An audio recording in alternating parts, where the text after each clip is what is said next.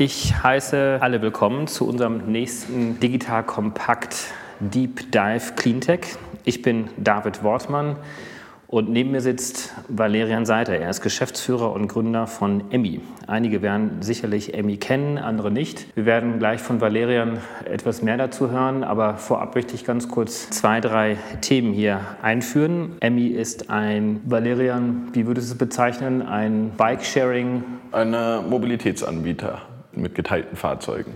Mit geteilten Fahrzeugen. Ihr habt vor allem Roller im mhm. Angebot oder eigentlich nur Roller im ja. Angebot. Und damit seid ihr eigentlich zu subsumieren in dem Bereich der Sharing Economy. Mhm. Ihr Lieben, hier ist nochmal Joel von Digital Kompakt und ich möchte euch noch einen kleinen Hinweis geben, denn unser Cleantech-Format wird unterstützt von VCO. Die kennt ihr vielleicht schon aus unseren anderen Podcast-Reihen und ich glaube, das könnte für viele von euch ein super spannender Arbeitgeber sein, denn VCO ist ja Teil der Familienunternehmensgruppe Fissmann. Das steht für Fissmann Taking Care of und das Berliner Unternehmen konzentriert sich auf die Themen Digitalisierung, Deep Tech, Prop Tech, New Business und Smart Living. Mit neuen Arbeitsmethoden wie zum Beispiel Design Thinking entwickelt VCO umfassende Lösungen und kümmert sich um die Bedürfnisse der Menschen in ihrem privaten und beruflichen Umfeld. Deshalb gründen sie eigene Unternehmen und investieren in Deep Tech und Prop Tech Startups und das Team ist immer auf der Suche nach anderen großen Köpfen, um an der VCO-Reise teilzunehmen. Super energetisch kann ich euch sagen. Ich war schon vor Ort, hungrige Leute, die ganz kreativ arbeiten und wirklich innovativ unterwegs sind.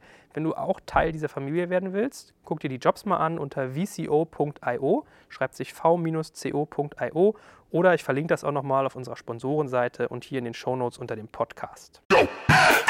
Sharing Economy ist ein Bereich, in dem wir mehr teilen statt besitzen, in dem existierende Güter durch eine höhere Nutzungsrate ausgelastet werden und nicht, wie man das so vom klassischen Auto oder in eurem Fall einem klassischen Roller kennt. Äh, jemand besitzt einen Roller und benutzt diesen Roller vielleicht eine halbe Stunde am Tag oder eine ganze Stunde am Tag, sondern im Gegenteil, ähm, hier werden die Assets, die auf der Straße stehen, besser ausgenutzt. Und damit haben wir auch eine viel bessere Ressourceneffizienz und damit eigentlich auch eine viel geringere Belastung für die Umwelt, sowohl was die Herstellung dieser Assets anbelangt, als auch den operativen Betrieb, weil wir natürlich hier möglicherweise auch, aber da werden wir gleich ein bisschen mehr zu hören bekommen, auch die Chance gleich nutzen können, auf regenerative Ressourcen auch umzustellen, was den operativen Betrieb anbelangt, sprich den Treibstoff weg von fossilen Energien hin zu einem Elektroantrieb. Wie bist du denn heute Morgen hier hingekommen? Äh, mit einem Elektroroller tatsächlich. Inzwischen mit Handschuhen an, aber weiterhin mit einem Roller unterwegs. Mit deinem eigenen Roller oder ein geschertes Roller? Hast du dir über eure eigene App an der Ecke die organisiert? Oder hat der Chef sozusagen exklusives Zugriffsrecht? Also normalerweise fahre ich mit den Sharing-Rollern selber natürlich auch. Das ist jetzt gerade ein Testroller, ein neues Modell, das wir eben mal ein bisschen ausprobieren wollen. Okay, das heißt, du verbindest jetzt einfach das Angenehme mit dem Nützlichen. Du kommst hier hin, aber versuchst gleichzeitig dann die neuen Modelle einfach mal auszuprobieren. Genau. Erzähl uns doch mal ein bisschen zu dir selber. Wie bist du denn eigentlich dazu gekommen, Emmy zu gründen und heute auch Geschäftsführer von Emmy nach wie vor zu sein? Ja, also die Idee dazu kam im Jahr 2014. Da waren wir hier gerade in Berlin im Studium, im Masterstudium. Wir sind zu dritt gewesen und haben uns eben so ein bisschen drüber unterhalten. Da ging es die ganze Zeit um, wie kommen wir denn von A nach B und welche Verkehrsmittel nutzen wir dafür. Und da kamen wir irgendwann drauf und haben gesagt, naja, Roller ist ja eigentlich hin und wieder ganz praktisch. Und das Interessante ist, zwei von uns drei Gründern saßen noch nie auf einem Roller, bevor wir das gegründet haben. Der dritte irgendwie einmal im Thailand-Urlaub so einen Roller ausgeliehen. Aber wir wussten alle, naja, es ist schon praktisch, damit mal durch die Stadt zu fahren. Haben uns dann aber so ein bisschen mehr darüber unterhalten, warum man denn nicht so einen Roller besitzen will. Man muss ihn häufig reparieren. Außerdem, man kann auch nicht jedes Fahrzeug eben besitzen, das man irgendwie mal nutzen will. So kamen wir dann eben Schritt für Schritt dazu, dass wir gesagt haben, okay, wir wollen es nutzen, aber wir wollen es tatsächlich überhaupt nicht besitzen.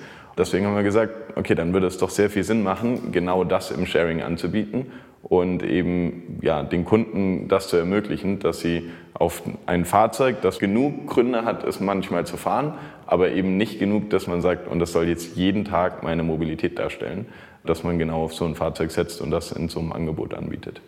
2014 zumindest, ihr habt ja damals in Berlin gelebt, gab es ja auch schon ein sehr gut ausgebautes öffentliches äh, Nahverkehrssystem. Es gab schon Carsharing, Autoanbieter. Uber ist dort auch schon einige Jahre früher auch schon auf dem Markt gewesen, zumindest nicht in Deutschland, aber zumindest international gab es dann auch solche anderen Ridesharing-Konzepte. Warum denn ausgerechnet der Roller dann auch? Also ihr hättet doch eigentlich euch auch so durch die Stadt gut bewegen können. Ja, man kann sich damit ganz gut durch die Stadt bewegen, aber das, was wir eben beobachtet haben, ist, dass viele Leute, die irgendwie auch neu in die Stadt kommen, am Anfang versucht man es vielleicht mal noch kurz ohne, aber irgendwann kommt die Überlegung zu einem Auto. Das war für uns eben so der größere Gegner, dass wir gesagt haben, naja, also früher war es für mich persönlich auch mal erstrebenswert, ein Auto zu haben. Ich war früher autonah und habe mir schon immer im Konfigurator zusammengestellt, wie denn mal mein erstes Auto aussehen wird.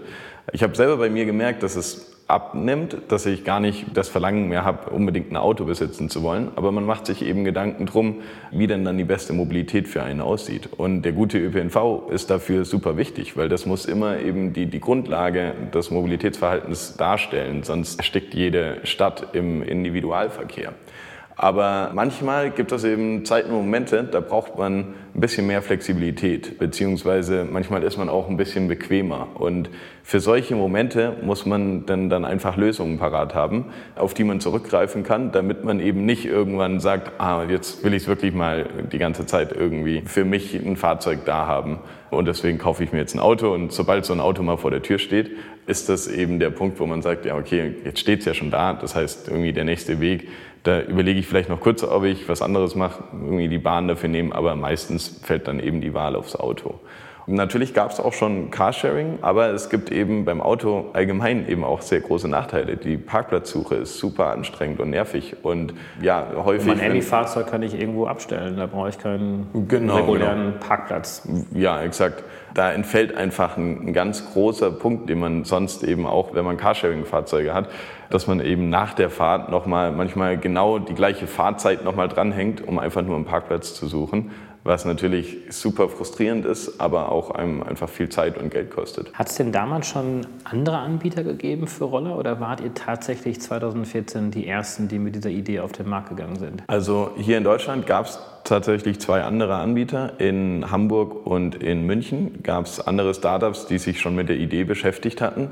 Wir waren aber hier die Ersten, die Elektroroller dann eben für sowas anbieten wollten. Das war für uns damals eben auch schon so ein Punkt. Also die Idee an und für sich war, okay, dieses Verkehrsmittel, aber wenn man dann so ein bisschen drüber nachdenkt, dann war es halt auch sofort klar, okay, wir wollen nicht weitere Fahrzeuge in die Stadt stellen, die die Luft vor Ort dann eben schlechter machen. Das bedeutet, dass wir, sobald uns klar wurde, so, okay, es gibt Elektroroller und man kann die dafür einsetzen, dann war es klar, entweder wir machen es mit Elektrorollern oder wir machen es gar nicht. Das kam uns nicht richtig vor, auf eine veraltete Technologie zu setzen. Selbst weltweit gab es da auch keine anderen Anbieter. Also ich könnte mir jetzt vorstellen, dass in China beispielsweise, wo das Thema Elektroroller, Mobilität ja schon sehr viel länger eigentlich eine Rolle gespielt hat, hat es dort beispielsweise oder in den USA schon solche Ride-Sharing-Angebote gegeben? In den USA gab es schon ein Angebot und zwar 2012 bereits gestartet in San Francisco Scoot Networks. Also auf die sind wir dann natürlich auch bei unserer Recherche aufmerksam geworden, war dann aber zum Glück zu dem Zeitpunkt für uns weit genug weg, dass wir sagen konnten, okay, damit können wir das hier trotzdem starten.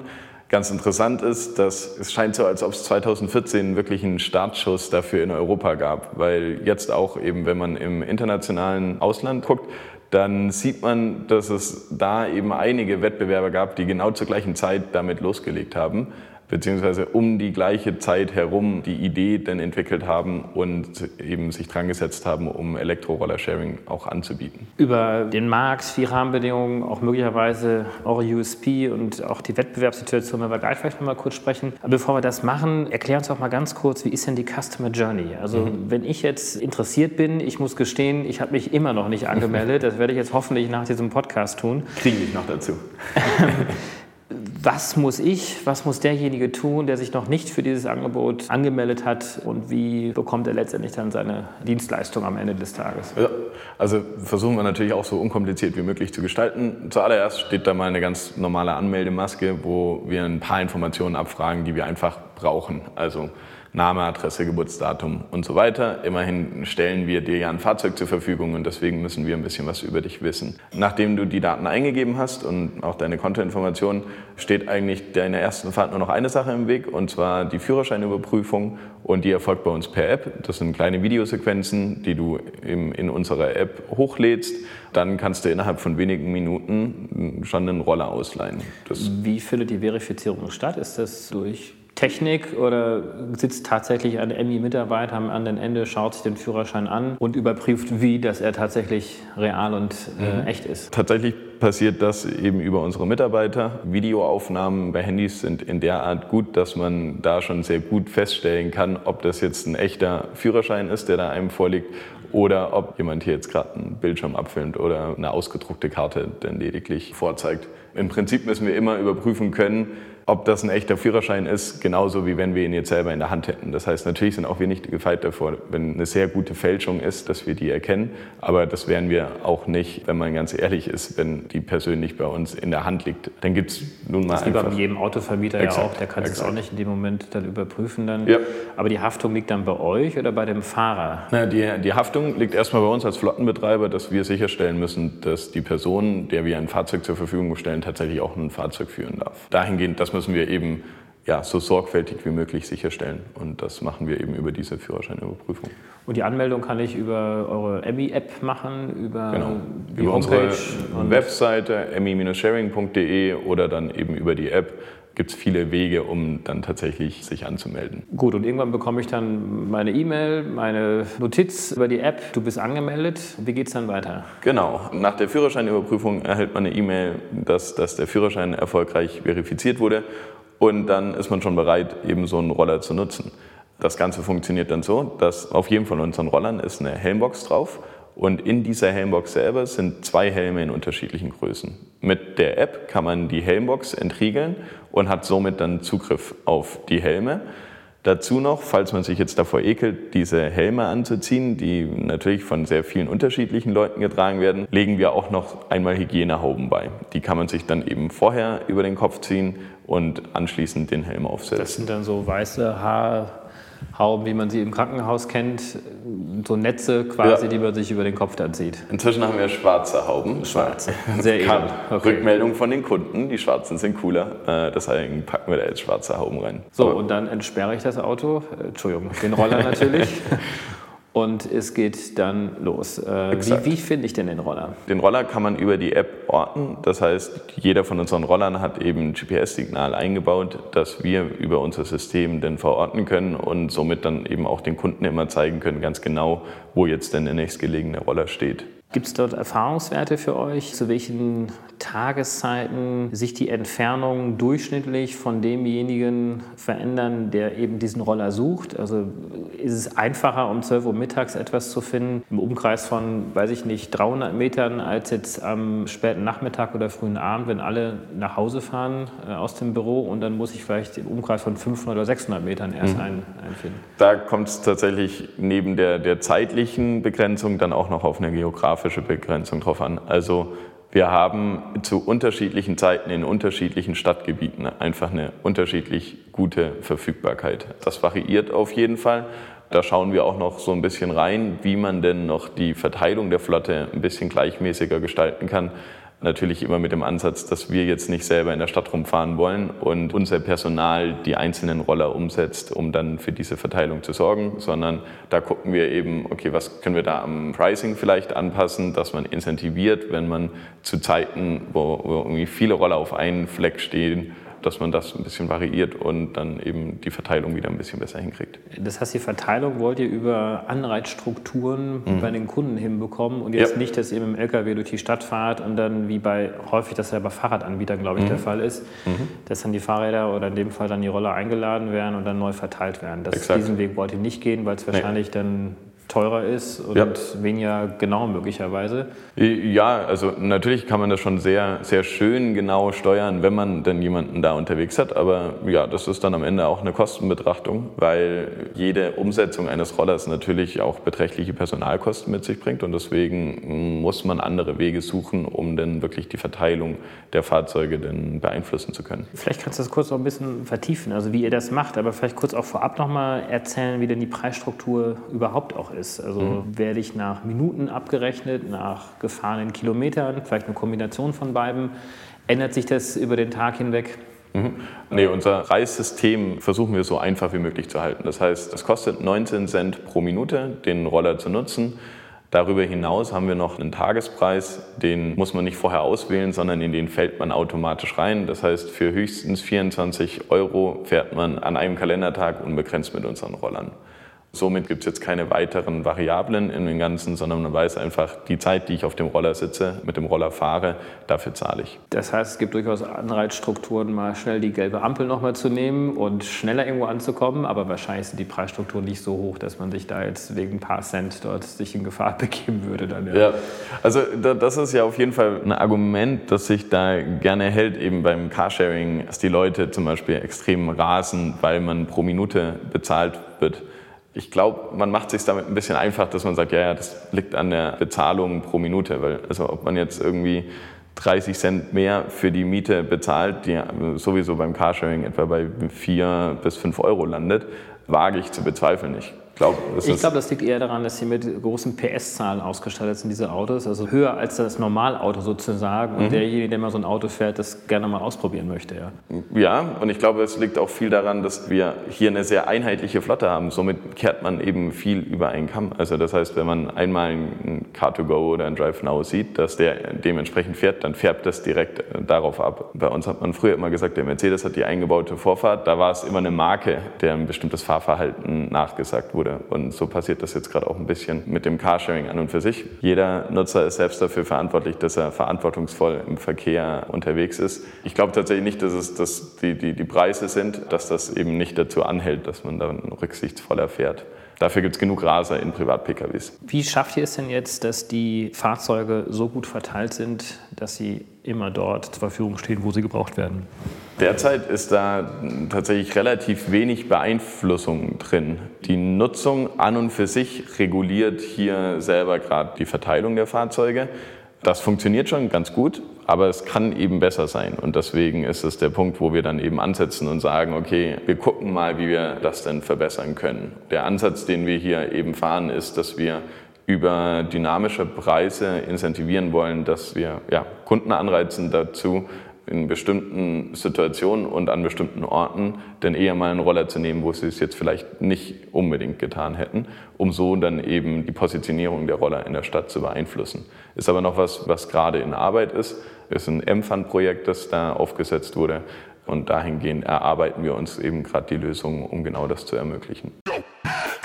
Ihr Lieben, hier ist nochmal Joel von Digital Kompakt und ich habe noch einen spannenden Tipp für euch, nämlich unseren Partner ENBW, der für euch super interessant sein könnte, wenn ihr euch für Elektromobilität interessiert. Ihr kennt ENBW ja sicherlich als ganzheitlichen Energielösungsanbieter, also die machen, dass zu Hause das Licht brennt, sprich Strom und Gas, aber auch Energielösungen wie Elektromobilität und Solar. Und schon seit 2012 baut ENBW Ladeinfrastruktur und hat in dem Bereich folglich sehr, sehr viel Erfahrung. So, und neben Hardware bieten sie auch digitale Lösungen an. Und da kommt jetzt etwas ins Spiel, was für euch, glaube ich, super spannend sein könnte. Und zwar die sogenannte ENBW Mobility Plus App. Und zwar ist das eine App, die drei Funktionen hat. Nehmen wir mal an, ihr habt noch kein Elektroauto, findet das aber tendenziell spannend. Dann könnt ihr diese App euch installieren, setzt euch in euer Verbrennerfahrzeug, das tote Dinosaurier hinten rausschießt, startet die App mit der Simulation und nach der Fahrt erhaltet ihr eine Auswertung eurer Fahrdaten sowie eine Empfehlung für ein E-Auto anhand eurer persönlichen individuellen Fahrweisen. Alle am Markt erhältlichen E-Autos sind integriert, also super spannend. Da kriegt ihr wirklich mal ein Gefühl dafür, wie eure Welt aussehen würde, wenn ihr nicht einen Verbrenner, sondern ein Elektroauto fahren würdet. Und solltet ihr schon ein E-Auto haben, könnt ihr ihr zwei weitere Dinge mit dieser App tun, nämlich erstens ganz einfach die nächste Ladesäule suchen, euch dahin navigieren lassen und zweitens bequem per App bezahlen.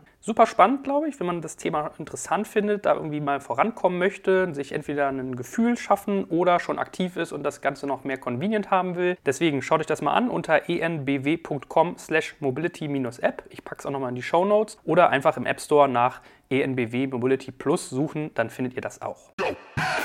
Jetzt hast du vorhin schon erwähnt, dass ihr sehr hohen Wert darauf legt, das macht euch am Ende auch zu einem Cleantech-Produkt, wenn man so möchte, dass ihr auf Elektromobilität setzt. Mhm. Ähm, Elektromobilität heißt ja, dass ihr eine Batterie habt in dem Roller drin und diese Batterie muss regelmäßig aufgeladen mhm. werden. Jetzt steht das ja möglicherweise auch im Widerspruch. Ich möchte ja auf der einen Seite eine möglichst hohe Auslastung haben der Roller Vielleicht kannst du auch kurz was zur Auslastung eurer Roller auch was dazu sagen. Aber auf der anderen Seite habe ich natürlich eine begrenzte Nutzungsdauer dieser Batterie, die irgendwann mal aufgeladen werden muss.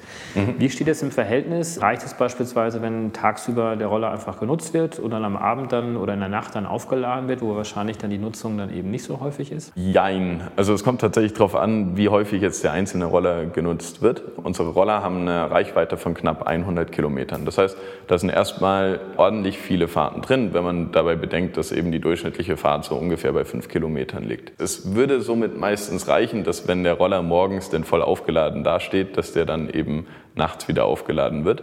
Allerdings gibt das zum Beispiel auch die Ladeinfrastruktur in den ganzen Städten schon mal gar nicht her. Das heißt, das, was uns damals eben auch sehr von dem Elektroroller überzeugt hat, war, dass es schon einige Modelle gab, die einen Austauschakku eingebaut hatten. Das Prinzip des Austauschakkus, das man hier verwenden kann, ist einfach super praktisch für solche Geschäftsmodelle, weil man nicht mehr auf die Ladeinfrastruktur in der Stadt angewiesen ist und auch die langen Ladezeiten von Elektrobatterien einem egal sein können. mit diesen beiden Argumenten hatten wir dann eben gesehen, dass Elektroroller tatsächlich im Vergleich zu Elektroautos auch schon eigentlich viel fortgeschrittener sind, viel weiter in der Entwicklung, weil viel anwendbarer im wirtschaftlichen Zusammenhang dann eben durch Unternehmen wie uns. Das heißt, wir haben uns sehr bewusst dann dafür entschieden, dass wir gesagt haben, okay, wir wollen auf Roller setzen, die austauschbare Akkus haben, wo wir eben ja, in Städte gehen können oder in jede Stadt gehen können, in die wir tatsächlich auch selber gehen wollen ohne dass wir vorher noch die, die Ladeinfrastruktur uns betrachten müssen, sondern ja, jederzeit loslegen können. Das heißt, ihr tauscht diese Batterien dann mhm. zwischendurch aus. Ihr könnt das dann remote sozusagen dann sehen über eine Funksteuerung, eine Signalsteuerung, dass die Akkus leer sind oder aufgeladen werden müssen. Und dann fahrt ihr dann mit dem LKW dann dort raus und tauscht die Akkus aus oder wie läuft das rein praktisch? Genau, also LKW ist ein bisschen hochgegriffen. Das sind kleine Kastenwagen, mit denen wir da unterwegs sind. Und mit denen steuern wir eben jeweils natürlich auch wieder routenoptimiert den nächsten Roller an, der einen frischen Akku braucht.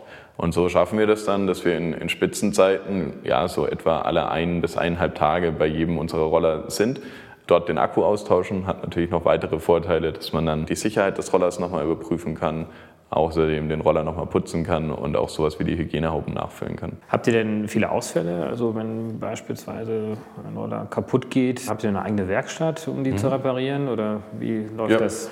Ist tatsächlich in den unterschiedlichen Städten bei uns unterschiedlich geregelt, aber hier in Berlin unterhalten wir eine eigene große Werkstatt, die dann eben ja, bei Schäden den Roller repariert, beziehungsweise für Wartungen die erforderliche Wartung dann eben durchführt äh, bei den Rollern und das vornimmt.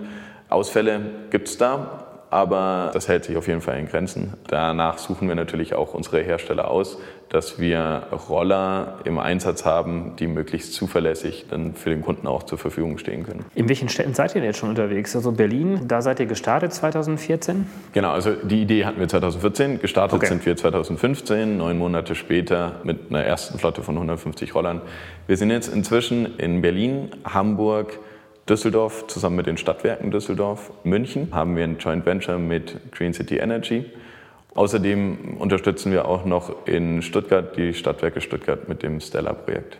Und da tretet ihr immer mit der Marke Emmy auf oder ist das auch ein White-Label-Produkt, wo mhm. ihr dann mit den Stadtwerken oder sowas dann unter deren Logo auftretet? Ja, es ist eine Mischung. Also in Stuttgart ist es denn die Marke Stella, die dort ins Leben gerufen wurde, eben von den Stadtwerken Stuttgart. Außerdem heißt es in Düsseldorf auch nicht Emmy, sondern ist dort grün und heißt Eddy, ist aber über die Emmy-App eben buchbar. Aber in Hamburg, München und Berlin sind wir eben mit der Emmy-Marke dann auch auf dem Markt.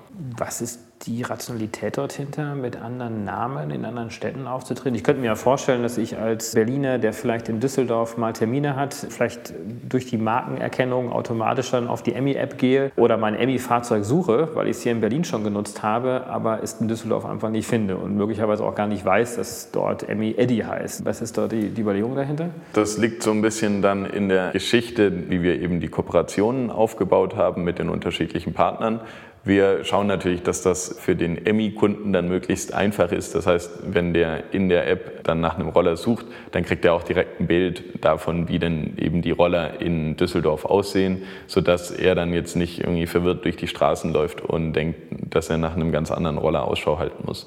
Das heißt, so kann man das dann schon wieder ganz gut auffangen, dass man eben trotzdem Zugriff auf die Roller hat und trotzdem dann den Service nutzen kann, auch in Düsseldorf. Und die strategischen Partnerschaften, nach welchen Kriterien geht ihr da vor? Geht es darum, jemand vor Ort zu haben, der vertriebsstark ist, eine regionale Marke bereits schon hat? Also in Berlin sehe ich, dass ihr inzwischen hier einen großen Vattenfall-Aufkleber mhm. habt auf den Emmy-Rollern. Was ist da die Überlegung? Es geht bei diesen ja, Kooperationen dann am Ende um die Verbindung auch häufig zu der Stadt. Das heißt eben jetzt in, in Düsseldorf dass die Stadtwerke Düsseldorf sind das dort ein Unternehmen, das eben ja, enge Verbindungen in der Stadt hat, eine breite Kundenbasis, deswegen aber auch viel Know-how in der Stadt mit sich bringt. So suchen wir da dann eben die Ergänzung zwischen uns als Know-how-Träger für Rollersharing an und für sich, dann aber eben auch den, den Partner als Know-how-Träger für die Belange in der Stadt und Besonderheiten, die dann, dann auch in den einzelnen Städten auftreten können. Wir haben eben auch erkannt, dass es jetzt nicht einfach nur einmal Rollersharing an und für sich gibt, dass man genauso in der Art dann einfach in alle Städte dann ausrollt, sondern dass jede Stadt durchaus seine Besonderheiten hat und dass es eben darum geht, dass man sich der Stadt dann in der Art auch anpasst, beziehungsweise dass man da auch die Besonderheiten für findet. Ihr seid jetzt allein in Deutschland unterwegs oder schaut ihr auch, euch auch schon internationale Märkte an? Also derzeit sind wir nur in Deutschland unterwegs, aber auf jeden Fall, ja, also der Markt ist nicht nur in Deutschland stark am Wachsen, auch international ist da eine Menge los und deswegen gibt es da auf jeden Fall einige Städte, die interessant sind. Es gibt eben auch schon europäische Wettbewerber, gerade jetzt, wenn man sich Paris anschaut, Madrid, Barcelona, dann sind da teilweise schon sehr viele unterschiedliche Wettbewerber am Start. Und das heißt, das sind jetzt vielleicht nicht die Städte, wo wir sagen, ah, und da müssen wir jetzt direkt auch als nächstes noch hin. Da gibt es noch viele andere Städte, die keinen großen Wettbewerber drin haben, die für uns auch durchaus interessant und relevant sind. Es sind da aber wirklich mehr Metropolstädte. Das heißt, für uns gilt das gleiche wie fürs Carsharing. Das heißt, ab etwa 500.000 Einwohnern macht es Sinn, so einen Service in der Stadt anzubieten. Aber natürlich gilt hier, je größer die Stadt, desto größeres Rollerpotenzial von Rollern, die man dann am Ende in der Stadt aufstellen kann, hat man. Und das ist natürlich für uns dann der entscheidende Punkt, wie attraktiv denn eine Stadt für uns ist. Kannst du schon ankündigen, in welchen Städten ihr bald in Deutschland noch sonst unterwegs sein werdet? Derzeit kann ich noch nichts ankündigen. Natürlich kann man auch so ein bisschen schauen, welche Städte sind denn jetzt noch große Städte in Deutschland, in denen wir noch nichts anbieten. Da kann man sich sicher sein, dass wir uns die Städte genau anschauen. Wäre das denkbar, die Roller, die ja wahrscheinlich im Winter so gut wie gar nicht benutzt werden oder vielleicht eine geringe Auslastungsrate haben, vielleicht in den kalten Jahreszeiten in Berlin dann vielleicht Richtung Rom oder Mailand verschifft und dann dort nutzt? Oder ist das, äh, da ist wahrscheinlich der Aufwand zu groß? Oder? Also äh, ja, kommt so ein bisschen drauf an, ob man vorhat, diese Roller da unten dauerhaft zu betreiben. Also wenn es nur darum geht, dass man die einmal runterbringt, um die drei Monate später wieder hochzufahren, wenn hier wieder das Wetter besser wird, dann ist sicherlich zu aufwendig. Aber an und für sich ist die Idee auf jeden Fall die gute und die richtige. Das ist das, was wir schon 2015 eigentlich uns überlegt hatten, nach unserem Markteintritt in Berlin, dass wir eben so direkt weitermachen. Das war sicherlich noch ein bisschen blauäugig gedacht damals. Da haben uns dann so ein bisschen die eigentlichen Operations und was eben das Kerngeschäft bedeutet, nochmal eingeholt, sodass wir gesagt haben, okay, vielleicht sollten wir uns erstmal darauf fokussieren, dass wir einen stabilen Service anbieten, der gut läuft. Aber prinzipiell ist es ja auf jeden Fall richtig, dass man Rollerflotten umschichten kann gerade wenn es kälter wird, um dann eben in Regionen, wo man noch länger mit dem Roller fährt, da dann eben eine größere Flotte anbieten zu können. Es ist aber auch so, dass die Nutzung im Winter bei uns stetig zunimmt. Also wir halten die Flotte das ganze Jahr über aktiv. Lediglich, wenn jetzt unsicher wird zu fahren, weil es Glatteis gibt oder Schnee liegt, schalten wir eben die Roller dann kurzzeitig ab, warten wieder, bis sich die Straßenverhältnisse gebessert haben und dann sind die wieder verfügbar. Es ist ganz bestimmt angenehmer, im Sommer bei 30 Grad auf dem Roller zu sitzen, als wenn es jetzt irgendwie in die Minusgrade geht. Aber trotzdem, viele der Vorteile bleiben halt einfach beim Roller erhalten. Das heißt, auch im Winter sucht man keinen Parkplatz mit den Rollern und deswegen gibt es trotzdem noch eben genug Argumente, dass man sagt, ja, und für die Strecke, vielleicht ein bisschen kürzer, aber für die Strecke nehme ich jetzt auch wieder einen Roller.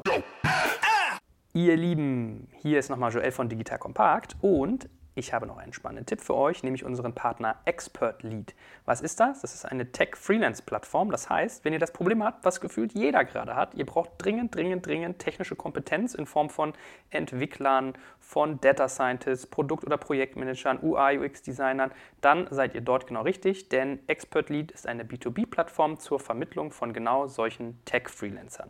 Expertlead geht auch hin, testet jeden Kandidaten in einem mehrstufigen technischen Prozess, das heißt unter anderem codebasiert via Coding-Tests und einem Live-Coding-Interview und sie nehmen nur die Top 5% der Bewerber in ihr Netzwerk auf. So, und damit unterstützen sie dann ihre Kunden bei ihren komplexen digitalen Implementierungsthemen. Das heißt, ihr kriegt super gute Qualität, Ihr kriegt eine sehr schnelle Vermittlung, denn innerhalb einer Stunde nach eurer Online-Anfrage meldet sich das Team und nach 48 Stunden finden sie einen Experten für euch und ihr kriegt auch persönlichen Service. Das heißt, ihr haltet einen festen Kontakt dort, sind immer erreichbar und es gibt sehr kurze Kündigungsfristen. Darum, wenn ihr auch diesen Schmerz habt, gute Techies zu brauchen, dann geht mal auf expertlead.com. Wie immer findet ihr das Ganze auch auf unserer Sponsorenseite und unten in den Show Notes. Um jetzt nochmal das Marktpotenzial ein bisschen genauer mal anzuschauen, sind denn eure Erstnutzer vor allen Dingen diejenigen, die vorher auch schon über, mit einem Roller gefahren sind, also dieses Erlebnis sozusagen kennen. Es gibt ja viele, viele, die noch keine Roller gefahren sind, vor allen Dingen auch in Deutschland. Äh, oder seht ihr auch, dass ihr vor allen Dingen auch aus den, ich sag jetzt mal so, aus dem Automarktsegment äh, die Fahrer zieht?